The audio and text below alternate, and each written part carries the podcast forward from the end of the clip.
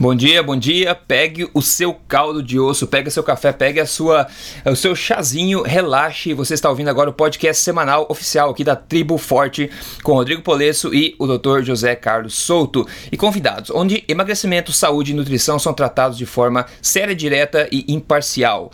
Episódios novos são postados todas terça-feiras às 7 da manhã. No episódio de hoje, a gente vai falar o seguinte: tem um estudo que saiu essa semana, agora quentinho, que vincula a dieta gordurosa a maior risco de câncer. Será isso mesmo sério? A gente vai analisar. Outra coisa, outro estudo recente diz que a dieta paleolítica faz com que ratos ganhem peso e inspira títulos aí por aí na mídia do tipo dieta paleo igual a ganho de peso ainda. Então, hoje a gente vai fazer uma análise crítica imparcial desses dois estudos, embasados nada menos do que uma análise científica e julgar se eles merecem atenção ou não. A gente vai avaliar eles. Ainda, a gente vai passar uma dica bem rápida para tornar a adaptação de quem está começando uma dieta low carb muito, muito mais fácil. Uma dica bastante esperta.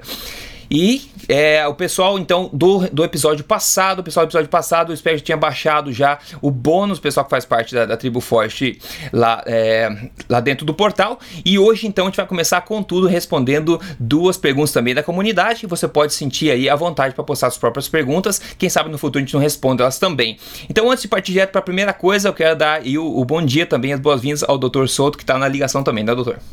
Bom dia, bom dia a todos. Bom dia, Rodrigo. Prazer falar com você. Ótimo, ótimo. Então vamos começar agora com o segundo podcast. Ainda estamos aí em ritmo inaugural aqui dessa nossa iniciativa. Eu espero que a gente possa crescer e inovar cada vez mais e trazer realmente a melhor, a melhor, a, o melhor conhecimento que existe aí na, na nutrição mundial ao alcance de todo mundo, né? Aquela questão que a gente falou de encurtar a distância entre a melhor nutrição mundial e a qualquer pessoa aí no Brasil.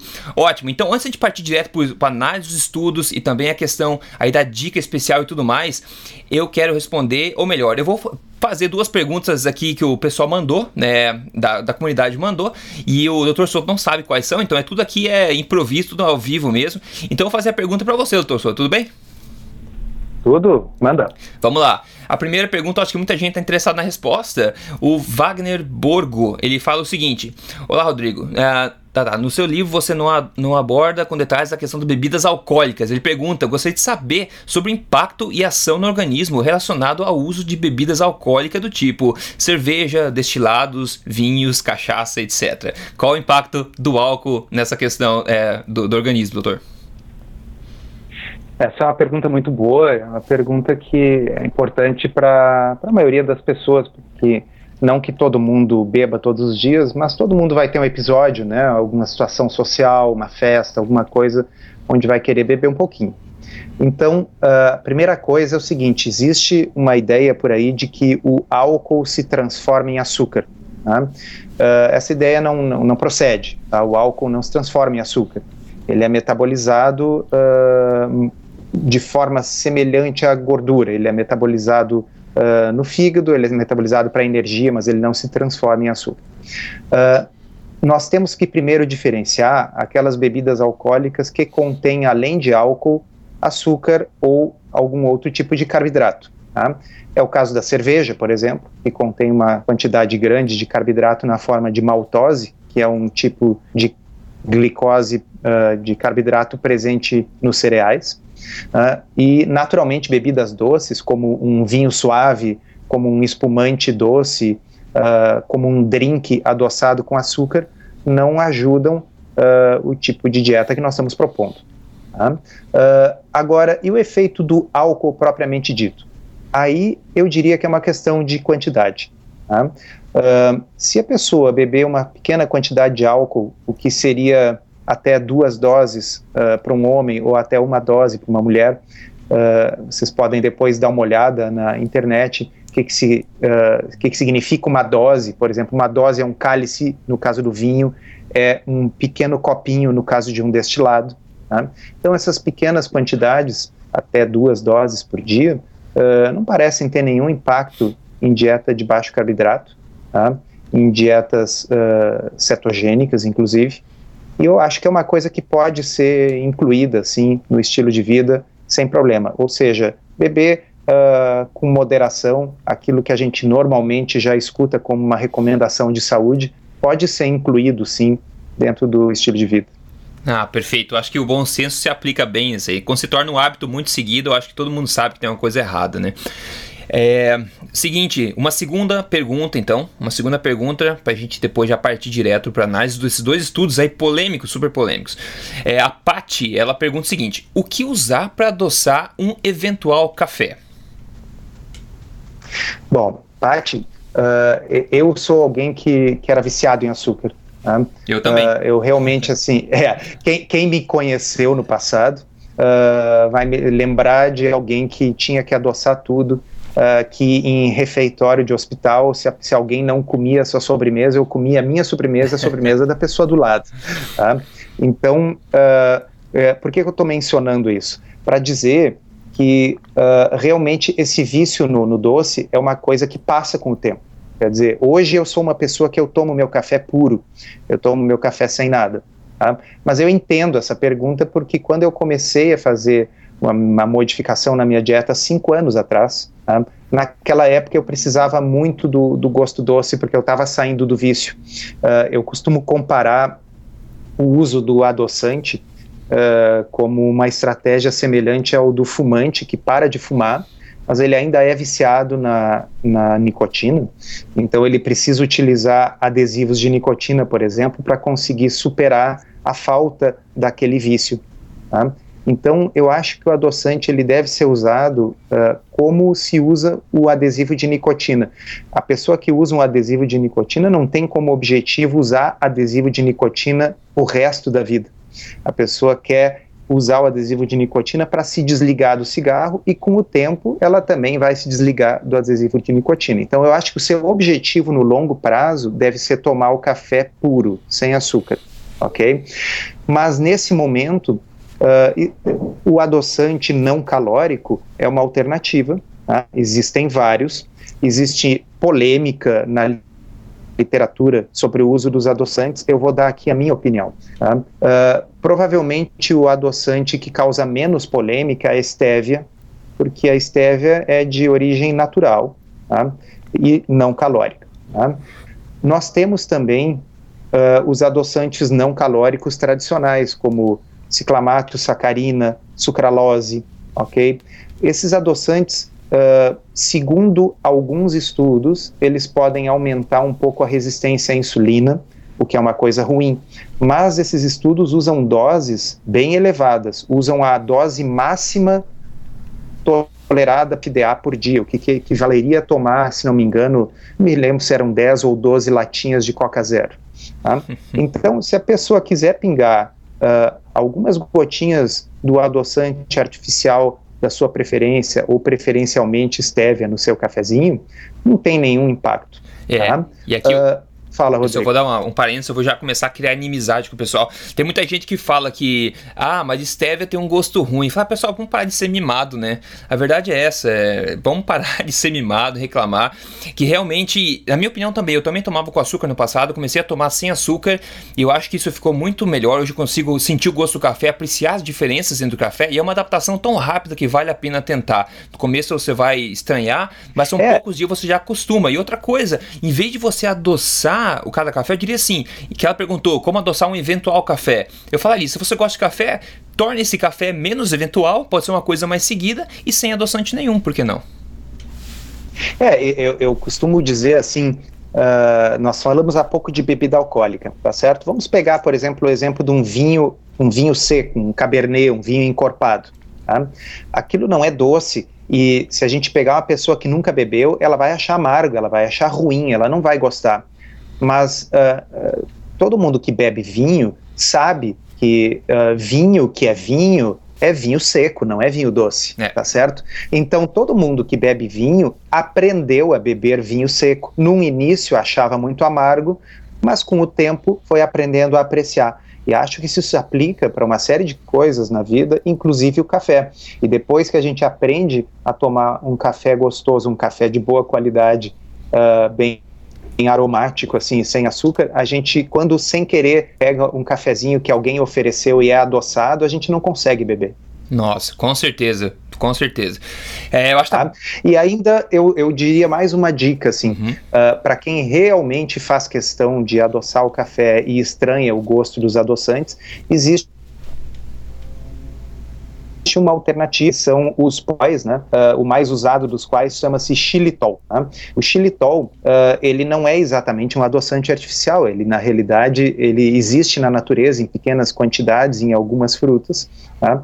e o xilitol, ele tem um índice glicêmico muito baixo, então ele uh, eleva minimamente a glicose, minimamente a insulina, e ele tem um gosto bem mais parecido uh, com o do açúcar, e além do que ele parece até oferecer alguns benefícios como um agente prebiótico para a flora intestinal. Interessante. Uh, então, de repente, para adoçar uh, coisas em pequena quantidade, um cafezinho, é uma alternativa. O problema só do xilitol é o preço, ele é muito caro no Brasil.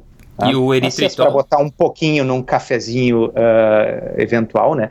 O eritritol acho que seria melhor ainda, viu, Rodrigo? É, eu gosto muito Mas o eritritol uh, no nosso país uh, eu nunca vi. O xilitol uh, recentemente foi introduzido, se encontra nas lojas de produtos naturais e tal, a um preço bem caro. Ótimo, ótimo. Então tem várias dicas aí bacanas. Espero que tenha sido respondido de forma completa essa questão e até agora tenha sido tudo útil. Agora eu acho que é a parte mais mais polêmica, digamos assim, mas é pelo um bem comum que a gente vai fazer isso, obviamente, né? Então, começar a analisar os dois estudos super polêmicos que saíram essa semana. O primeiro que a gente vai analisar aqui saiu essa semana no, em vários lugares, mas eu peguei aqui a, como exemplo o que saiu no portal G1 da Globo, ok? Então, o, o título do artigo é o seguinte: Estudo explica a ligação entre dieta gordurosa e o maior risco de câncer. E aí ele segue: Gordura faz células-tronco precursoras de tumor proliferarem no intestino. Em experimento, o cientista identificou moléculas responsáveis pela interação. Agora eu vou ler uma parte é, do artigo aqui para a gente poder começar a discutir depois. Ele diz. Em um novo estudo, os pesquisadores mostraram que o consumo de gordura faz o intestino produzir mais células-tronco, células versáteis responsáveis por regenerar a parede intestinal que sofre desgaste constante. Células tronco são indiferenciadas e capazes de se tornar outros tipos de tecido no organismo, uma qualidade que, por outro lado, também as coloca em maior risco de produzir tumores. Daí surge a ligação entre a gordura e o câncer, tá? Não dê risada, por favor. Continuando, a descoberta foi estabelecida em experimento que comparou roedores alimentados com, uma, com muita gordura a outros mantidos sob dieta balanceada. Aí uma, o, o pessoal que liderou dá uma, uma menção e fala o seguinte, então, abre aspas, uma dieta altamente gordurosa aumenta o número de, e a proliferação de células tronco intestinais, que podem ser parcialmente responsáveis pelo aumento no número de tumores intestinais. Ok, é bastante coisa, né? Doutor Souto, eu abro as portas para a gente começar a analisar isso aí. Bom, uh, eu já escrevi bastante sobre isso lá no blog e, e, e há muito o que comentar sobre isso. Uh, a primeira coisa é que uh, estudos em animais são muito importantes. Tá? Eles são importantes, muita coisa que a gente sabe em ciência, em fisiologia, foi descoberta em estudos em animais. Mas uh, há certas coisas que, obviamente, não podem ser comparadas entre espécies. Né? Às vezes, se a gente utiliza uh, exemplos bem ridículos, bem óbvios, assim, fica mais fácil. Por exemplo, se eu estudar peixes, eu posso sugerir que as pessoas vão respirar melhor debaixo d'água, não é verdade? Uhum. Tá? Se eu estudar herbívoros, eu posso chegar à conclusão que o ser humano deveria comer exclusivamente capim. Perfeito. Tá? Então, uh, quando algumas coisas são muito diferentes, os modelos animais às vezes não se aplicam. Uh, a questão fundamental é a seguinte: antes da gente dar credibilidade para um exame desse tipo, a gente obviamente tem que ver o quê? Se isso já foi examinado em seres humanos. Resulta que esse assunto já foi examinado em seres humanos, ok? Então, Uh, eu, vamos colocar da seguinte forma: imaginemos que os estudos em humanos mostrassem que uma dieta rica em gordura aumenta o risco de câncer.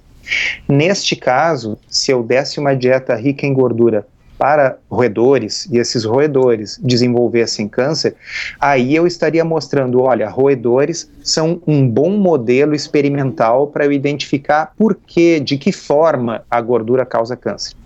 No entanto, se os estudos em seres humanos mostram que a gordura não tem nenhuma relação com câncer em humanos, o fato de que roedores adoecem ou desenvolvem câncer comendo gordura torna-se completamente irrelevante.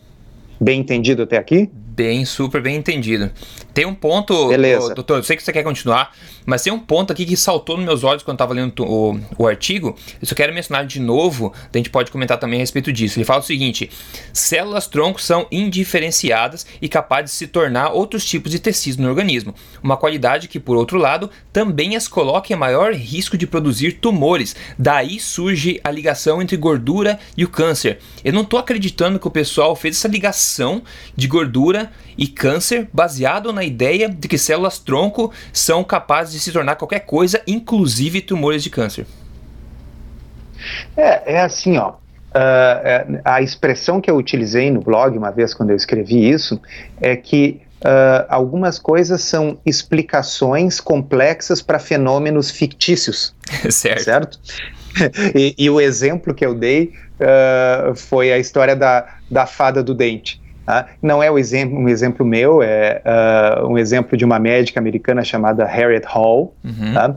E a Harriet Hall, ela criou essa fábula da fada do dente. Ela diz assim: vamos imaginar que um cientista resolve estudar uh, a fada do dente e queira saber coisas do tipo: será que a fada do dente vai dar mais dinheiro pro para um dente menor ou para um dente maior? Uh, será que à medida que eu vou perdendo dentes, eu recebo um valor maior debaixo do meu travesseiro, tá certo? E tu vai construindo toda uma teoria complexa para explicar como é que funciona o fenômeno da troca do dente de leite da criança pelo dinheiro dado pela certo. fada do dente, etc. Tá? E, e e lá pelas tantas as pessoas constroem uma grande teoria unificada de como funciona a fada do dente e ninguém lembra de perguntar se a fada do dente existe ou não.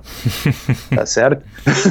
então, assim, antes de pegar e explicar que a ativação de determinados genes faz com que prolifere as células tronco e essa proliferação das células tronco facilita o eventual desenvolvimento de tumores, convém verificar se gordura causa câncer ou não tá certo? Isso é a parte fundamental. É. E o fato é, em humanos, isso não acontece. Tá? Como é que eu posso dizer que isso não acontece? Porque isso já foi estudado da forma que se tem que estudar isso em humanos, que é o ensaio clínico randomizado. Certo. Vamos falar um minutinho sobre ensaio clínico randomizado? Vamos falar sim, eu acho que é importante. Ensaio clínico randomizado é um nome complicado para uma coisa que vocês vão entender, é bem simples.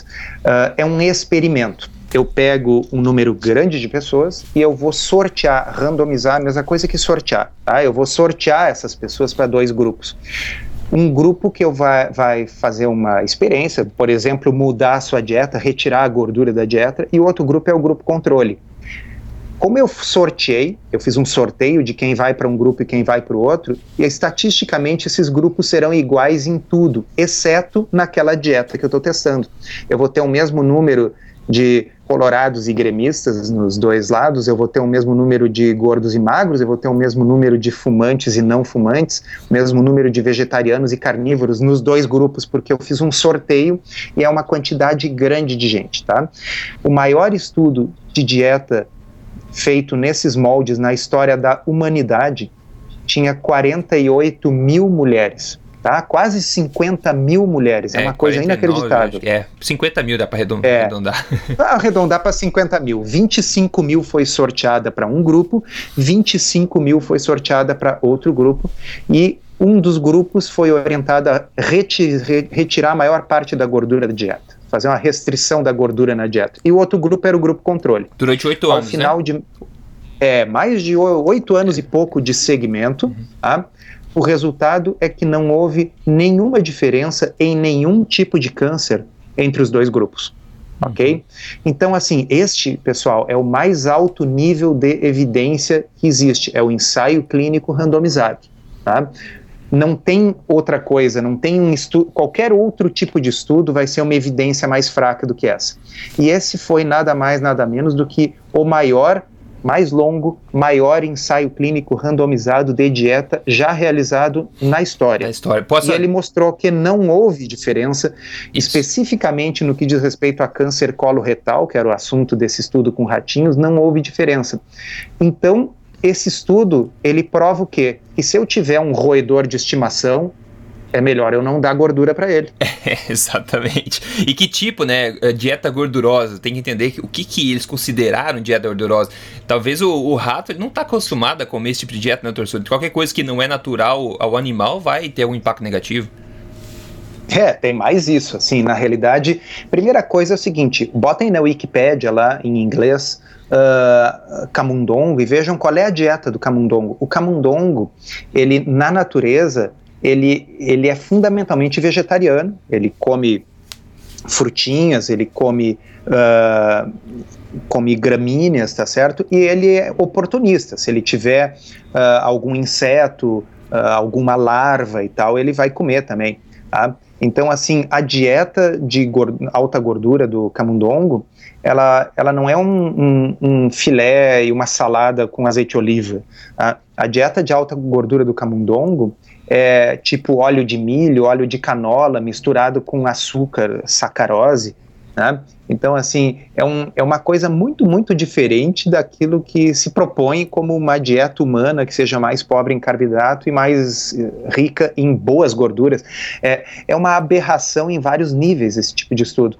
Mas se eu pudesse deixar uma mensagem para vocês que estão nos ouvindo, é assim: uh, qualquer estudo em roedores cujo resultado seja incompatível com aqueles estudos em humanos, que são os de melhor qualidade, que são os ensaios clínicos randomizados, servem exclusivamente para levantar a pergunta de, bom, vamos estudar por que, que os roedores são tão diferentes dos seres humanos, ok? É a uhum. única utilidade do estudo desse.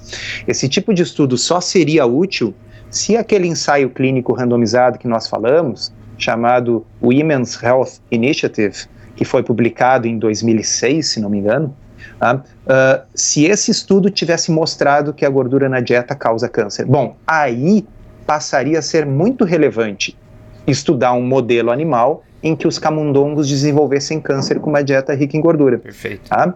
Uh, por que, que os jornalistas não se atentaram a isso? Bom, Uh, provavelmente porque uh, vende mais, mais cliques na internet, vende mais revista, mais jornal, publicar aquilo que está dentro do pensamento do pensamento único, é. né? esse pensamento que prevalece. Sem dúvida, ainda vou mencionar o título que eu achei para o próximo estudo que a gente vai analisar também. Mas antes de pular para o próximo estudo, eu quero ler aqui a, a respeito desse estudo da, da, das mulheres, que foi o maior já feito na história. É um, uma parte do artigo que está publicado na Escola de Saúde Pública de Harvard, tá? E está o artigo em inglês na minha frente, tentar traduzir assim simultaneamente aqui, então se eu me enrolar, me perdoe. E fala o seguinte: resultados é, de um grande e longo estudo, que foi o Women's Health Initiative, que você falou, estudo, mostrou efeito nenhum na questão de doença cardíaca, câncer de peito, câncer do colo e peso. Dele continua. É, a dieta de baixa gordura e alto carboidrato, que tem sido foco da, das diretrizes é, de alimentação durante a década de 90, e eu diria até hoje, né? Como o próprio é, o SDA nos Estados Unidos, a questão da pirâmide alimentar, né? Que está morrendo agora, que também sempre fez isso. Então ele fala assim: um corpo crescente de evidências tem apontado o quão ine, é, ineficiente, né, ineficaz para perda de peso ou prevenção de câncer ou doença cardíaca esse tipo de dieta é. Então ele fala ainda para finalizar que o último prego no caixão então vem desse estudo longo de oito anos que analisou 49 mil mulheres. Então com isso eu acho que eu acho que isso aqui é muito mais considerável do que uma, um título de, de revista que, que fala de camundongo e assume que existe relação entre dieta gordurosa e câncer de colo, né? É perfeito. Eu acho que inclusive a gente deve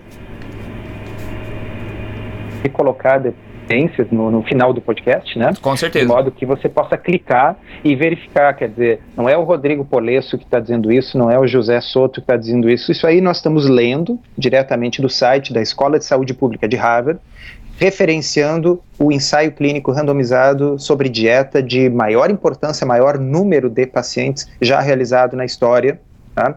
e que está dizendo que a gordura na dieta não tem relação com câncer e não há quantidade de estudos feitos em coelhos, ratos, bodes e galinhas que vai mostrar algo mais relevante do que isso. Perfeito, exatamente. E aqui, quando a gente não estiver falando de de fato científica, a gente vai dizer explicitamente que é uma opinião pessoal nossa. Então, a gente dá opinião pessoal, é uma opinião pessoal, ok? E quando for, é, a gente vai discutir novamente evidências. E lembrando também aquele o disclaimer básico, né, que nada substitui aí uma consulta com o seu profissional, é só ele que vai poder sentar na sua frente, o seu médico nutricionista avaliar a sua situação e aí te dar um sinal verde para fazer qualquer alteração na sua dieta, maneira como você vive. Com isso, gente, exatamente. Com isso a gente vai para o segundo estudo aqui que esse é mais sensacional sensacional ainda o título que eles conseguiram colocar, tá? E a gente vai discutir esse também, que é mais ou menos relacionado a essa questão que a gente já tá falando nesse estudo anterior. Então tem um artigo, tá? Que foi publicado no site da Universidade de Melbourne, na Austrália. E o título em inglês, tá? Mas ele diz exatamente isso, bem grande. Dietas paleolíticas, ou dieta paleolítica, o sinal de igual ganho de peso dieta paleolítica igual a ganho de peso. Aí continua. Pesquisadores dizem que a ciência está em cima das dietas de baixo carboidrato e alta gordura. Elas não funcionam e podem causar problemas de saúde. Ok? Esse é o título da, desse artigo, ok? E esse é aquela questão do, do dos camundongos, é, doutor Souto os camundongos ganham peso com uma dieta de baixo carboidrato, a gente já meio que cobriu, mas você pode falar um pouquinho mais. Eles até chamaram de dieta paleolítica aqui, porque eu acho que é um termo mais, um termo mais popular e mais polêmico do que falar low carb, high fat. É, uh, esse estudo ele, ele, é impressionante porque ele é um, ele foi feito de, de forma deliberadamente mal intencionada. Tá?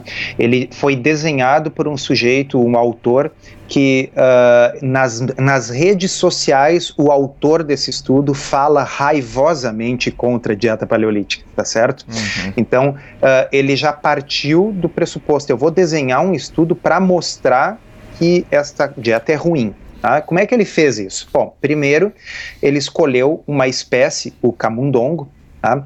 que sabidamente ganha peso com uma dieta de alta gordura. Tá? Eu, uma vez, quando escrevi no meu blog, eu, eu, eu, eu, botei ali assim a foto de um bode, né, bem gordinho, bem barrigudo, e coloquei embaixo uma legenda assim. Uh, o estudo de bodes prova que comer capim engorda, ok? Uh, então, assim, o estudo de camundongos efetivamente prova que comer gordura engorda, porque o, a gordura não faz parte da dieta natural dos camundongos. Tá? Mas ele não, não, não bastou isso. Ele escolheu uma cepa especial de camundongos mutantes, tá? chamado uh, camundongos obesos da Nova Zelândia. Meu Deus. Esses são camundongos que foram produzidos em laboratório com cruzamentos seletivos para engordar com que tipo de dieta, Rodrigo? É, é a dieta que Com dieta de alta gordura. É. Tá? Então, eles são camundongos que a gente encomenda num catálogo, né? Digamos que eu sou um cientista, eu quero fazer um estudo, então eu vou escolher num catálogo camundongos para fazer meu experimento. Então, esse é um camundongo que eu posso produzir obesidade experimental nele se eu colocar gordura na dieta dele, tá certo? Então, eu pego um camundongo que é geneticamente predisposto a engordar com uma dieta, dieta de alta gordura e vou usar ele para fazer um estudo para ver se uma dieta com gordura engorda. Tá? Bom, a segunda coisa é o seguinte: dieta paleolítica Uh, eu acho que a maioria dos ouvintes sabe, mas a dieta paleolítica é baseada naquela dieta com a qual o ser humano evoluiu. Portanto, ela é uma dieta uh, que uh, ela não tem produtos da agricultura moderna, não tem farináceos, grãos, farinha de trigo, açúcar, tá certo? E ela é uma dieta o mais natural possível, feita de plantas e bichos, comida de verdade. Tá? O que, que foi a dieta paleolítica dos camundongos? Ela foi uma dieta, é muito engraçado se não fosse triste. Tá? É, ela é, é, gordura isolada, então assim, era uh, gordura de cacau mais Uh, banha, se não me engano, mais canola. Eu chamo a atenção canola. da canola. O que, que pode ser menos paleolítico do que óleo de canola? Exatamente. Okay? Ah, e a única fonte de carboidrato na dieta dos camundongos que consumiram a dieta paleolítica, entre aspas, foi sacarose, açúcar, é o açúcar refinado de mesa. Então, os pesquisadores pegaram estes animais que já foram pré-selecionados para ganhar peso numa dieta com mais gordura, deram para eles uma dieta com gorduras artificiais e refinadas, e, cuja única fonte de carboidrato era açúcar de mesa, sacarose. Chamaram isso de dieta paleolítica, que é, é, uhum. é o uhum. cúmulo do absurdo, tá? e publicaram então que dieta paleolítica engorda. Mais uma vez, uh, o, o, exemplo é semelhante ao anterior. Antes de verificar se é relevante ou não o fato de que roedores comendo canola com açúcar engordam, uh, vamos ver os estudos de dieta paleolítica em seres humanos. Certo. Existem ensaios clínicos randomizados, como a gente já explicou, aquele estudo em que a gente sorteia as pessoas, dá uma dieta para um grupo. Tá? Esses ensaios clínicos randomizados mostram benefícios de perda de peso e melhora metabólica e melhora da resistência à insulina de forma inequívoca em humanos. Portanto, só seria relevante um estudo desses em camundongos se os estudos em humanos mostrassem que a dieta paleolítica engorda seres humanos. Certo. Okay? Uh, eu, eu, desafio qualquer pessoa a encontrar na literatura um ensaio clínico randomizado que mostre que uma dieta de carboidrato produz ganho de peso em humanos. Eu desafio qualquer um. Tá? Existem alguns estudos que mostram que uma dieta de baixo carboidrato é eventualmente equivalente a um outro tipo de dieta, mas eu desconheço e olha, eu já li bastante essa literatura, é, você certeza. também, né, Rodrigo? Assim, ó, não tem, não existe. Então, quer dizer, é uma explicação complexa para um fenômeno fictício, mais uma vez. Perfeito. No entanto, a mídia publica esse tipo de coisa e o seu seu amigo, seu pai, sua mãe vão pegar e mostrar, ó, olha aqui ó, o estudo mostrando que aquela dieta que você faz é ruim, vai te engordar, Mas vai é te matar, vai dar isso que eu ia dizer, exatamente isso que eu ia dizer. Eu acho um absurdo além da imaginação, como é que, por exemplo, uma universidade, que nem a Universidade de Melbourne, na Austrália, que é uma, supostamente deveria ser uma universidade séria, posta uma coisa dessa. Eu não cheguei a analisar no Brasil, doutor Soutos, como é que saiu essa mensagem, mas você viu algum lugar sendo publicado?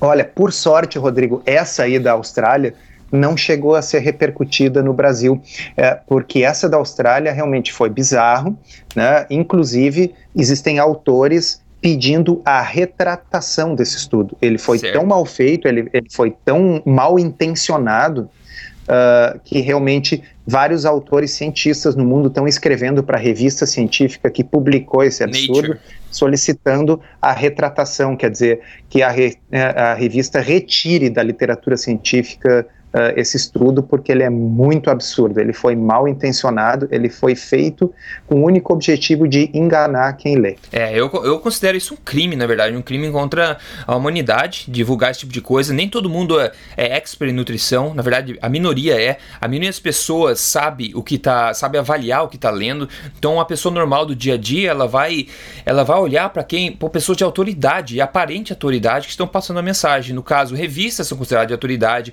Imagina Universidade de Melbourne considerada de autoridade, um estudo científico considerado autoridade. Então as pessoas não vai questionar, que nem o Dr. Souto falou. Ela vai ler esse é, dieta paleolítica igual a ganho de peso e vai começar a falar mal disso. E se ela está tentando no momento, ela vai parar de fazer isso. Isso, é um, na minha opinião, é um, é um crime sem medidas contra contra a humanidade mesmo. E a revista que publicou foi a revista Nature.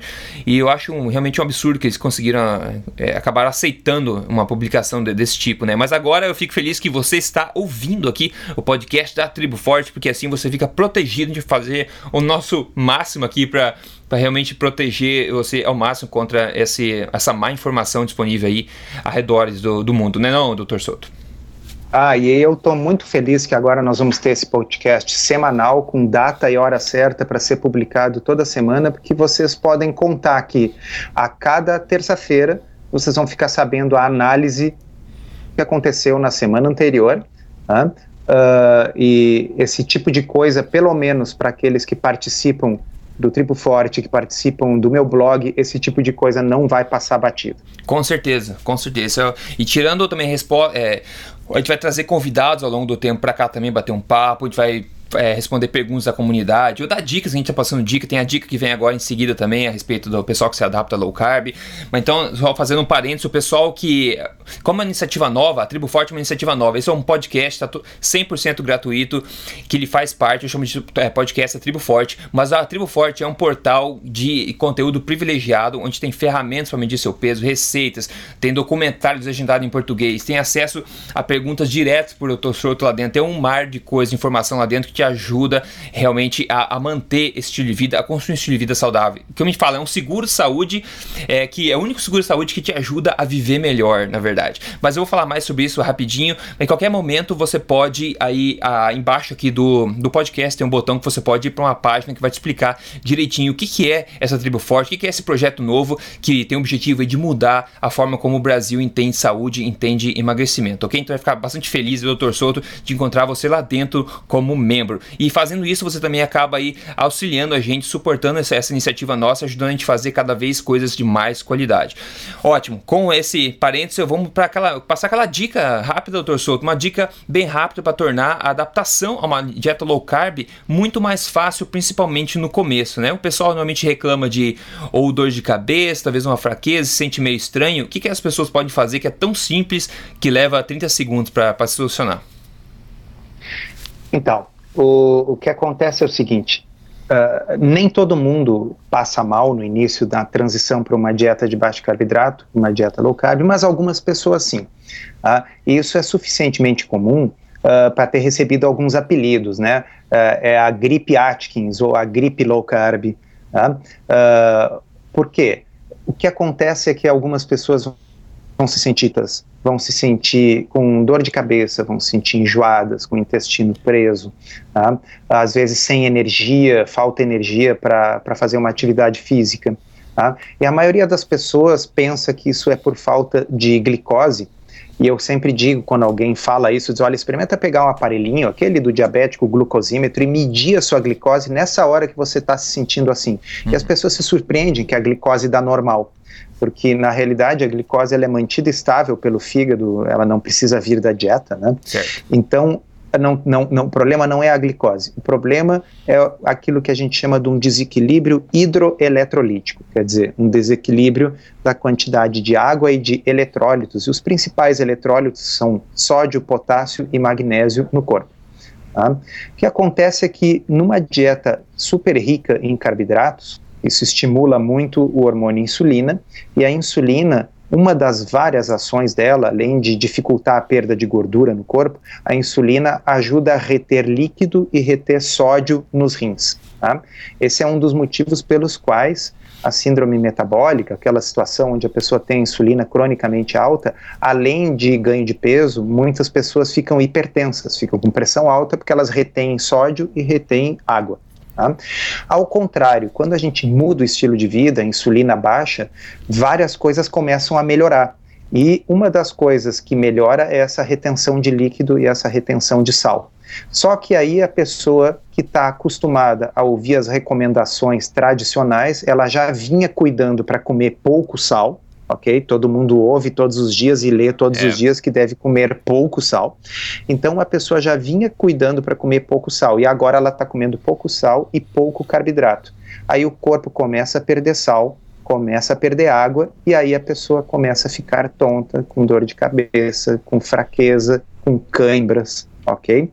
Então a dica, como o Rodrigo disse, é muito simples, é super simples a gente tem que repor o sal. Nós temos que consumir uma quantidade maior de sal.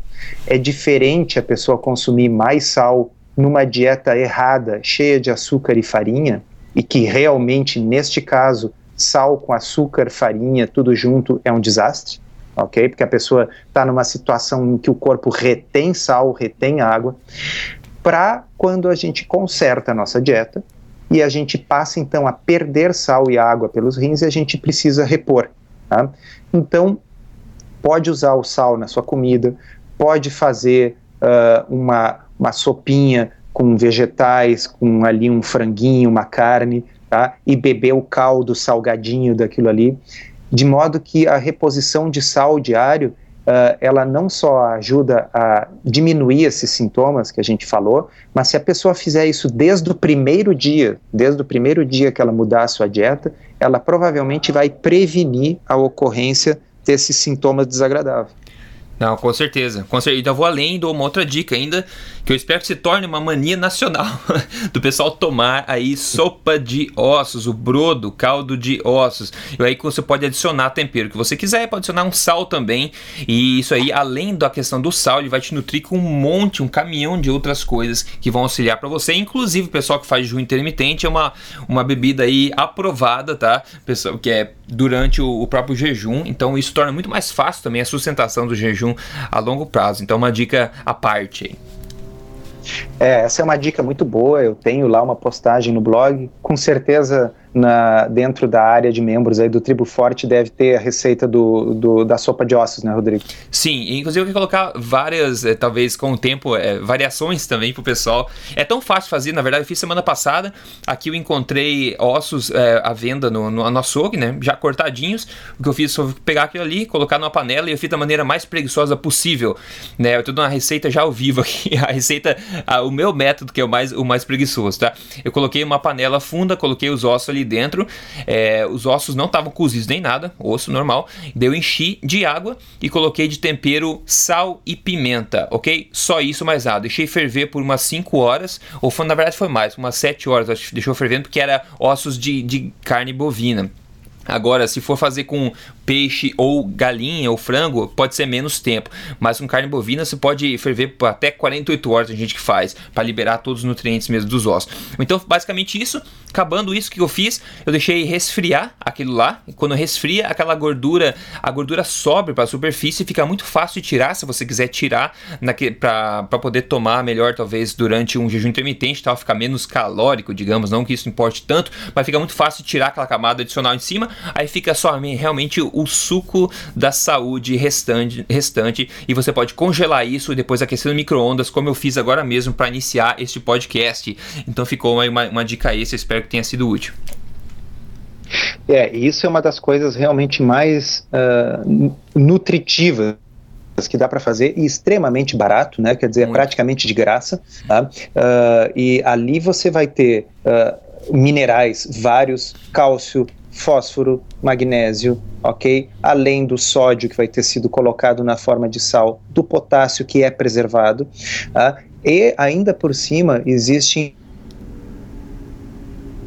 alguns aminoácidos que é caro isso para comprar em loja de produtos naturais, que é o colágeno, né, pessoal? Tá? Perfeito. O colágeno que as pessoas compram cápsulas de colágeno, colágeno em pó, o colágeno é tudo no osso que não eh, toda a proteína do osso basicamente é colágeno.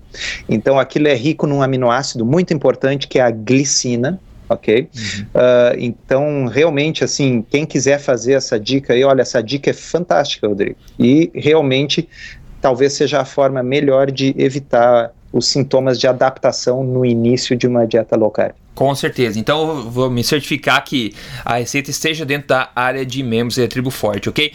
Maravilha, com isso a gente fechou aqui a parte principal, tudo que a gente ia passar nesse episódio, nesse segundo episódio. Espero que tenha sido recheado o suficiente para você e te ajudado também a elucidar muitas das balelas, digamos, que são ditas por aí na mídia e divulgadas sem a menor sem a menor julgamento, certo?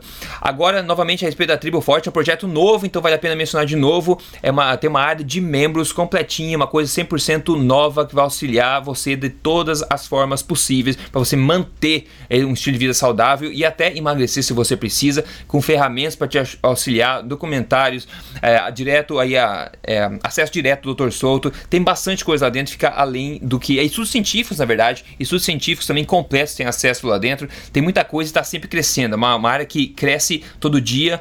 Em todos os podcasts que a gente fizer também vão estar lá dentro com transcrição e tudo mais. E muitos podcasts, quando a gente fizer bônus especiais, a gente vai fornecer para os membros lá dentro. Como o episódio passado teve um bônus com 10 alimentos para você abraçar e 10 alimentos para você chutar, né? Como a gente chamou. E esse bônus está disponível para os membros lá dentro.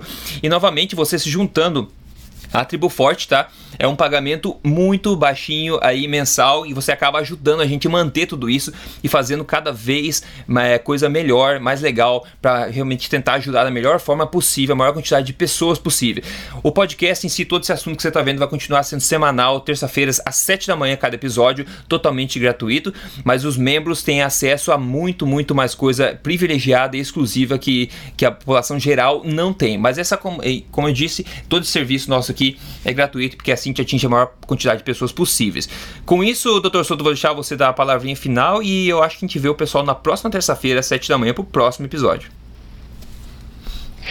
Então eu gostaria de agradecer a todos que estão nos ouvindo, agradecer o Rodrigo pela iniciativa e realmente era uma ideia que eu tinha há muito tempo de ter um podcast semanal, uma coisa periódica, onde a gente possa desenvolver temas. Nem sempre a gente tem o mesmo tempo para escrever um texto que a gente tem para desenvolver num bom bate-papo.